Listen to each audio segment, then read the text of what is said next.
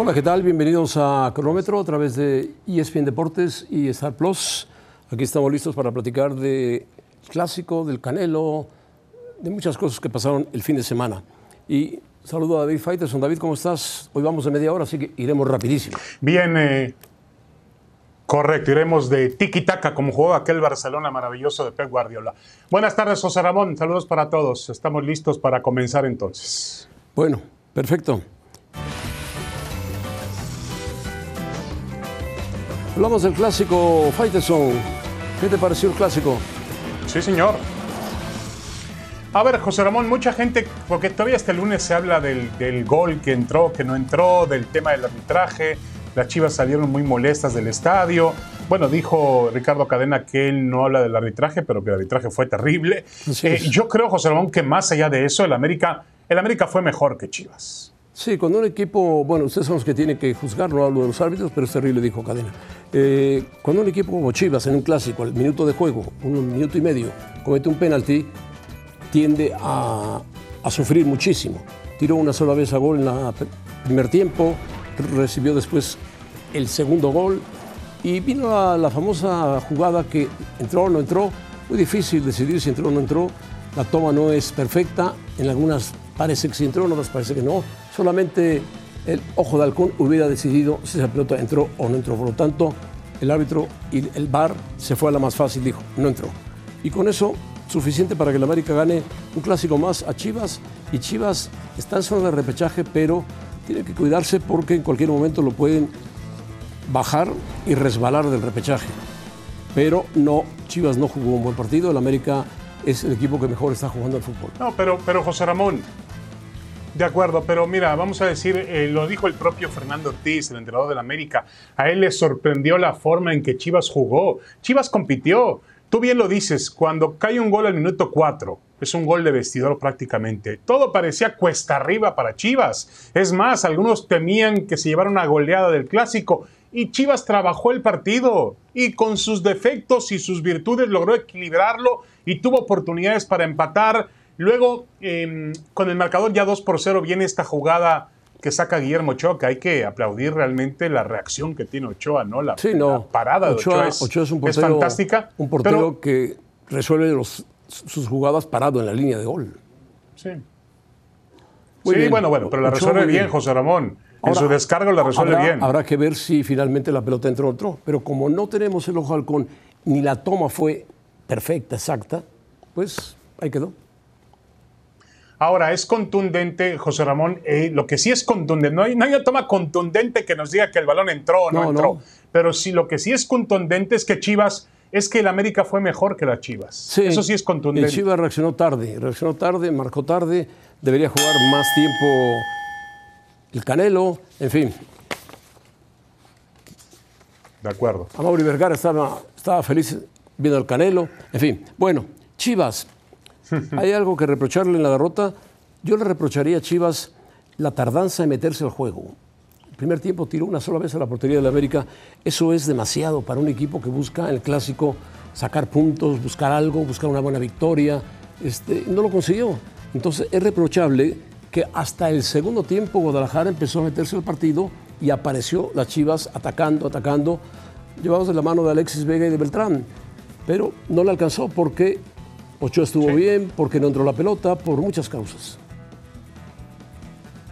Ahora, yo sí le reprocharía a Chivas, por ejemplo, lo de Luis Olivas. Me parece una falta de concentración. Ya te, se te va el jugador, déjalo ir, porque además iba cerrando un compañero suyo. Me parece que Sepúlveda iba cerrando la jugada. Déjalo con Sepúlveda, pero sabes que si lo vas a tocar ahí es un penalti, como iba enfilado el jugador del América. Luego José Ramón, me parece que Alvarado pues no se puso al nivel del clásico, no se puso al nivel de Alexis Vega. Beltrán sí jugó muy bien, pero a veces parece que juega su propio partido. Saldívar estuvo perdido. Saldívar no agarró un balón, no contuvo una pelota, no generó un peligro. Absolutamente nada y tenía que pesar como ese centro delantero que las Chivas esperan que pese. Sí, ver, Ahora, había que meter más rápido al Canelo. Lo mejor de ese Guadalajara es que compitió. El Canelo le hace sí, gol. Sí, es que juega desde el principio. Pero bueno, Chivas compitió, pero no le alcanza para más a Chivas, ¿eh? No le alcanza. No, tú hablas de, de, tú hablas de Calderón, José Ramón. De Calderón, de, del Chicote Calderón. Chicote Calderón. Sí, el Chicote Calderón. Calderón, correcto.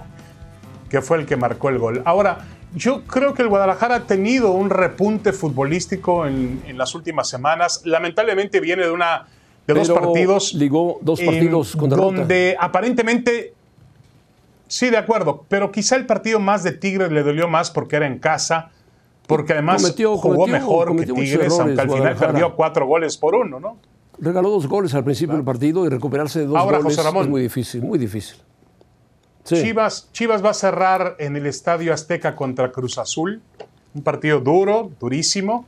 Y yo creo que el Guadalajara aspira, como ha jugado, aspira a meterse en la reclasificación cerrando el partido en casa. Es decir, entre los, vamos a llamarle del, puesto 5 al 8. Pues creo que, Chivas aspira tiene que sacarle un buen resultado a Cruz Azul, que viene subiendo, viene de dos, dos victorias consecutivas el equipo de Cruz Azul. Por lo tanto, Chivas tendrá que ponerse las pilas rápidamente.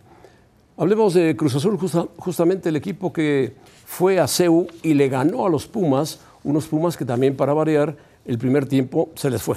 Se les fue, cuando se dieron cuenta iban 2-0 abajo y reaccionaron hasta el segundo tiempo, pero no les alcanzó. No le alcanzó el equipo de, de Pumas, generó 19 tiros totales y solamente le pudo anotar uno a Jesús Corona, que por cierto en el segundo tiempo fue la figura de Cruz Azul. Sacó 4 o 5 que eran de gol. Correcto, y la verdad es que en esa segunda parte, a ver, y en, y en, todo el partido Pumas fue mejor que Cruz Azul, con todo respeto para Cruz Azul, pero yo creo que Cruz Azul no sabe ni cómo sacó los tres puntos del Estadio Olímpico, pero lo sacó, está bien. Tiene un gran plantel, aprovechó los errores, tanto Carneiro para marcar sobre todo ese segundo gol que fue definitivo. Dinero no aparece en una gran temporada todavía, José Ramón. Marcó un gol, pero se lo anularon, un gol precioso. Precioso, sí. Lleva, lleva 9 de 9 el equipo de Cruz Azul. ¿eh? O sea, ha repuntado Mazatlán, León, Pumas. Sí, correcto. A, mejor, a ver, tampoco era tan difícil mejorar lo que hizo Diego Aguirre. ¿eh? Ah, tampoco era Diego tan Aguirre difícil. No hizo nada. No hizo el Potro Gutiérrez. El Potro Gutiérrez heredó un equipo moralmente caído. El vestidor distanciado, separado, fracturado, eh, con, con, Corona en la banca cuando tenía que estar en el campo de juego, porque ya vimos que él puede marcar diferencia. Todo eso, el 7-0 con el América, todo eso heredó Gutiérrez y ha logrado recomponer en algo a Cruz Azul, pero José Ramón, con esto que, que, que, que me ha mostrado e incluso en esos tres partidos no le alcanza para ser campeón. ¿eh? No, no le alcanza. No le alcanza para pelear ni con América, ni con Rayados, ni con Pachuca, ni con competir, pero no le alcanza para meterse entre los cuatro, a no ser que tuviera una noche, un día brillante, una noche espectacular, pero no, le alcanza, no le alcanza para competir. Va a competir. Ahora mira estos números, José Ramón. Ha perdido, ha perdido ha perdido 7 de 16 partidos y otra cifra escandalosa en 16 juegos ha permitido, ha permitido 33 goles. 33 en la defensa, el pues equipo más goleado del torneo, claro. 7 los aportó el América, ¿no? Subió sí, con eso tuvo suficiente. Altísimo, altísimo. Bueno, hablemos de, Pumas. Pumas, decepcionante o así esperaba su temporada, yo creo que decepcionante. Pumas se había reforzado con dos argentinos, Toto Salvio y De Preter, que no apareció para nada. Salvio apareció un poco más. Y cambió el sistema de juego por la presencia de eh, Dani Alves. Y ahí Pumas ya no supo qué hacer. Cuando se dio cuenta, se le iban los puntos, se le iban los puntos, empezó a perder, a perder. Ayer, por ejemplo, genera una cantidad de tiros a la portería de Corona y Corona saca todo, todo, todo, todo. Por lo tanto, a Pumas no le queda más que ganarle al Puebla y ganarle a Juárez si quiere por lo menos arañar el decimosegundo lugar, lo cual es muy difícil. Decepcionante para mí la actuación de Pumas. Sí, de acuerdo. Sobre todo el primer tiempo lo entregó por completo. En la segunda parte jugó bastante bien el equipo de Pumas. Y como tú bien lo dices, apareció la figura de Corona. Pero uno, yo esperaba más de este equipo. Esperaba más por la llegada de Dani Alves, por la llegada de Del Prete, por la llegada, porque Dinero había sido renovado, Salvio llegaba como un refuerzo de lujo procedente de Boca Juniors. Por momentos Diogo había enseñado que podía ser un jugador determinante. Ahora una cosa, José Rabón, este equipo de Pumas se aproxima a un fracaso pero no solamente fracasó Dani Alves, ha fracasado todo el equipo, ¿eh? Todo el equipo. Todo el, equipo, completo. No, le podemos echar la culpa únicamente a Alves. No, todo el equipo, todo el equipo. Y lo sabe Lilini, por supuesto que lo sabe que fracasaron, que no les fue nada bien. Fracasaron los argentinos adelante. Eh, Dani Alves hizo lo que pudo, ya no puede hacer mucho, tiene 39 años, no se le puede exigir tanto. La defensa fue vulnerable, el portero fue vulnerable. O sea, Pumas dejó de ser el equipo competitivo, peleador, con jóvenes que tenían el espíritu por delante y la lucha y el ímpetu por delante. Sí, lo increíble del asunto es que cuando más tuvo Lilini, aparentemente tiene más elementos, no aparentemente, tiene más elementos. Peor le fue. No pudo, no pudo, no puso en competencia este equipo. Cuando tenía, no tenía demasiado, realmente lo hacía, lo hacía Pumas jugar bien en el campo de juego y sacar puntos. Y lo de Dani Alves, José Ramón, Dani Alves no solamente está perdiendo la clasificación a liguilla, también se está perdiendo la convocatoria con Brasil al Mundial. Bueno, yo no veo cómo Tite lo llame con el nivel que ha tenido, ¿no? El técnico de Brasil, si lo llama o no lo llama. Si lo llama es por lo que representa y ha representado Dani Alves. Bueno, vamos a regresar con eh, Bernardo Osuna, la pelea del Canelo contra Golovkin en Las Vegas. Fighterson estuvo presente Decepcionante en Las Vegas. pelea, José Ramón. Decepcionante. Decepcionante. Muy bien, pues saludamos a Bernardo Osuna, David Tiempo de hablar de... Sí, claro, claro, claro, José Ramón, tiempo de hablar de boxeo y de Saúl El Canelo Álvarez. Saludamos con mucho gusto a Bernie Osuna, que ayer, bueno, que pasamos con él todo el fin de semana en Las Vegas. Bernie, ¿cómo estás? Bienvenido. Saludos. Muy bien, un placer, David, José Ramón. y bueno, con la decepción de lo que fue el combate de Saúl El Canelo Álvarez. El tipo de pelea que iba a haber, sabía, sabía. Una tercera pelea no daba para más, no, para más te ahorraste el viaje y también pues te perdiste los viáticos, José Ramón. pero mandó al dueño de las Chivas, ¿eh? Eso sí. Pero estaba mi representante. El dueño, de Chivas ahí estaba. estaba ahí. Bueno, ¿qué, pasó en la pelea? Golovkin ya su físico no da para más. Decepcionó el Canelo. No está bien el Canelo. Físicamente dice que tiene que operarse de la muñeca. La pelea ya se conocían demasiado. Se abrazaban mucho ganó los primeros rounds el Canelo y con eso tuvo una ventaja amplia para ganar por decisión unánime. Sí, José Ramón, eh, las trilogías por lo general la tercera pelea define algo, te, deja algún legado y en esta ocasión pues nos dejó decepción. Eh, hay que recordar los primeros dos combates sí que fueron excepcionales, pero en esta ocasión los números no mienten y tristemente eh, el Canelo Álvarez tiró 135 golpes menos que en la revancha y conectó 72 menos y tiró 39 menos que en la primera pelea y conectó 18 menos. Lo de Golovkin aún peor. Tiró 358 golpes menos que en la revancha, conectó 114 menos.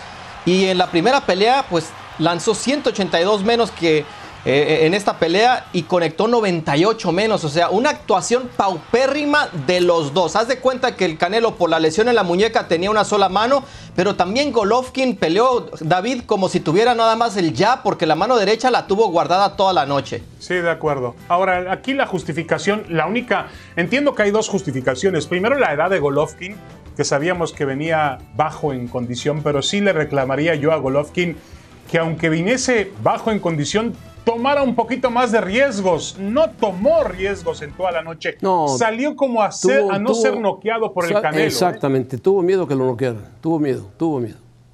Así se vio, así se vio fue, siempre, siempre defendiendo, él se fue satisfecho cuando se fue de pie. de acuerdo, de acuerdo. Ahora, José, lo que dice Bernie del Canelo, lo que dice Bernie del Canelo, la justificación sería lo de la muñeca o de mano, porque, porque finalmente no pegó, creo que le faltaron recursos, le faltó intensidad. Yo lo vi, lo vi, vi yo al Canelo trato de recordar de un momento. Como cansado, Bernie, David. Los vi, lo vi cansado. Como amarrado, sí. Como amarrado. Sí, sí, y bueno, los dos tuvieron una, una noche pésima en, el aspecto físico por la lesión del Canelo. Y sí, por ahí en el octavo, noveno round ya empezaba a jalar aire. Es algo que se ha visto con Canelo Álvarez. Eh, bajar de 175 libras después de ser el mandamás en 68 le costó. Y eso no es fácil. Por eso muchos peleadores, una vez que suben de división, ya no quieren saber nada de bajar. Aunque para el Canelo su mejor división es la de 168 libras. Y sí, lo de ganar y Hay que arriesgar. Sabes que no traes mucho en el tanque, pero no le regaló al público, a excepción de esos últimos dos, tres rounds, nada de, pues recuerdo. y lo, triste de esta pelea. los últimos dos, tres rounds. Sí, sí, se aguantó, se, administró toda la pelea para dar lo último en los 3-4 rounds y nada más, porque que en verdad es, es, una decepción lo de Golovkin porque hemos visto una carrera ilustre en las 160 libras de 20 defensas de la corona mundial. 40 años ya. ¿no? Es muy difícil. No, de acuerdo, muy difícil para como un decía, a los 40 años. Como decía, como decía César Luis Menotti, algunos equipos de fútbol, tiene que morirse de algo. Bueno. Y no se murió de nada. No Golovkin de ayer nada, salió Golovkin. a conservar, a conservar, a conservar y al final terminó muriéndose de nada. Lo único Tenía- que consiguió él es que no lo, que no lo tirara, no lo tirara al. Canelo. Él no quería que lo tirara al Canelo, que lo Eso sí, noqueara. eso sí, eso sí, de acuerdo, de acuerdo. ¿Sabes quién arriesgó más en esta pelea? Los jueces, que por lo general se, se van muy al lado de Saúl el Canelo Álvarez, inclusive 115-113 en las dos, tar- dos tarjetas de los dos jueces que estuvieron en esta Yo no sé pelea, en vieron. contra de Vivol. Y aquí vieron lo mismo, pero a favor de Saúl el Canelo Álvarez, en una pelea que por ahí estuvo 8-4, si no 9-3 rounds a favor del Canelo. Entonces, Sí, en verdad...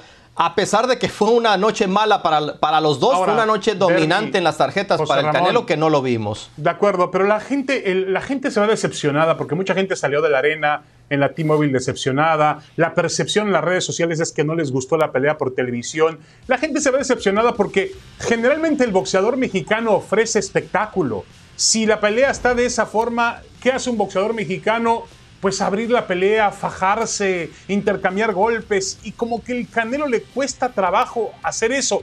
Quizá le estamos pidiendo, Bernie, algo que él no puede o no, no- o no quiere hacer, ¿no? Y punto. Lo ha hecho, David, lo ha hecho, lo, hizo en contra de Caleb. Plant, lo hizo ya cuando vio vulnerable a Sergey Kovalev. O sea, aquí simple y sencillamente no quiso arriesgar él tampoco porque a pesar de los 40 años, la mano de, de Golovkin, la única que, que tiene buena, le- le- la tiene fuerte, la mano derecha, Gennady Golovkin, aunque no la tiró mucho. Pero a fin de cuentas, imagínate eh, el público que apostó su, su billetito al knockout. Y el Canelo sabiendo que no estaba en condiciones de brindarles un knockout y toda la semana vendiendo un knockout. O sea, la verdad, eso Ahora, es lo que para- decepciona a la gente, yo creo. Si ¿qué prometes algo, si hablas de algo, cúmplelo. ¿Qué tal lesionado está el Canelo? Está bastante lesionado, puede quedar afuera hasta un año eh, porque es una lesión en, en la muñeca izquierda de ligamentos. Entonces ha peleado mucho en los últimos eh, 12 meses, peleó cuatro veces, nueve veces desde que se enfrentaron por primera, por segunda vez en el 2018. También necesita el descanso el Bernie, Canelo. lo que no quedó claro es como tú dejas ver es si la lesión fue antes de la pelea o también se agravó, ocurrió o se agravó también durante el combate, ¿no? Eso es lo que no Ocurrió en la pelea en contra de Caleb Plant, según Canelo Ah, Álvarez. bueno. Ah, bueno, entonces se agravó. Bueno, se agravó. Y él se lo cayó. Se agravó. Bueno, Bernardo, gracias, un abrazo. Abrazo, Bernie. Saludos. Cuídense, un abrazo. Regresamos con el Madrid, que anda perfecto. El único que inquietó al Madrid fue el América en la pretemporada, José Ramón. Sí, pero de lejos. Bueno, el Real Madrid ha tenido un arranque muy temprano, muy bueno para, para la liga. Lleva seis partidos con 18 puntos. Es líder. Fue al campo del Atlético de Madrid, un equipo al que normalmente le gana el Real Madrid en el campo del Atlético y en el Bernabéu. Le ganó, a pesar de la campaña que se ha desatado contra eh, Vinicius, que ha sido muy deplorable por parte de los seguidores del Atlético de Madrid. El primer gol, una gran jugada de Chouameni, el pase para eh, este chico fue su nombre, el brasileño, el otro brasileño, bueno, y metió un golazo, un golazo, la Ah, verdad. Rodrigo. Rodrigo, Rodrigo tomó la pelota de aire y la metió. Después Correcto. vendría una gran jugada de Vinicius que pega en el poste y la remata perfectamente. Otro buen jugador, que es Valverde, que está jugando muy, muy bien. Y con eso el Madrid empezó a manejar el partido, manejar el partido. Vino después, en la segunda parte, No, los lo cambios de. Simeone, atacó el Atlético y Ahora- terminó 2-1 el partido. Sí, de acuerdo. Aquí, aquí la, también la noticia es que el Madrid está manteniendo un paso perfecto y jugando cada día mejor al fútbol sin la necesidad de tener a Benzema. Uno cuando ve que Benzema se va a alejar del Madrid dice el Madrid va a perder demasiado peso a la ofensiva, Pues sí personalidad pierde, del sí campo pierde, de juego. pierde pero la realidad es que, bueno, pierde, pero, pero sigue ganando José Ramón. ¿eh? sigue Correcto, ganando en la cancha que sea. Porque podríamos decir, había ganado ante rivales de menor calidad, pero el, el Atlético de Madrid no es un rival inferior. No, es un rival de es- Champions. es difícil, en su casa Está es actualmente difícil. en Champions, ¿no? está en Champions De acuerdo. y Ancelotti gana eh, partidos frente a lo que es Muñoz, frente a lo que es Zidane, frente a Ben Hacker. Ancelotti está ahí con 120 partidos, un 74%, ganados 89. Bueno, te escuchamos, David. Correcto. Bueno, lo maravilloso del fútbol, este lunes se sigue hablando de la jugada del sábado, que si fue gol o no fue gol, cuando en realidad estamos perdiendo la dimensión de lo más importante de ese asunto, la atajada de Guillermo Ochoa. Realmente ha sido una tajada sensacional, increíble, una de las mejores que podamos tener en el torneo actual y yo creo que también sin exagerar en la historia del fútbol mexicano. No hay una toma contundente en la televisión. Ah, eso es el diferente, remate de Flores que saca diferente. Guillermo Ochoa. Con 30 No cámaras. hay una 30 toma cámaras en contundente. Azteca, 30 cámaras. ¿eh? No, no, no, no, pero, pero a ver, José Ramón, hay más, hay un paso en la tecnología que es el famoso ojo Ah, de halcón no lo que tenemos, existe en algunas no lo ligas, tenemos, me no parece que en. España, en el Mundial de Fútbol, que no lo tiene. Eso hubiera acabado con cualquier tipo de polémica. Por supuesto, Pero se nos olvida lo más importante, la tajada de Guillermo Ochoa, que fue de otro Sí, la planeta. tajada, la tajada es muy buena. Pero Ya nos vamos, José Ramón. Nos queda Doble una lunes adiós. de NFL.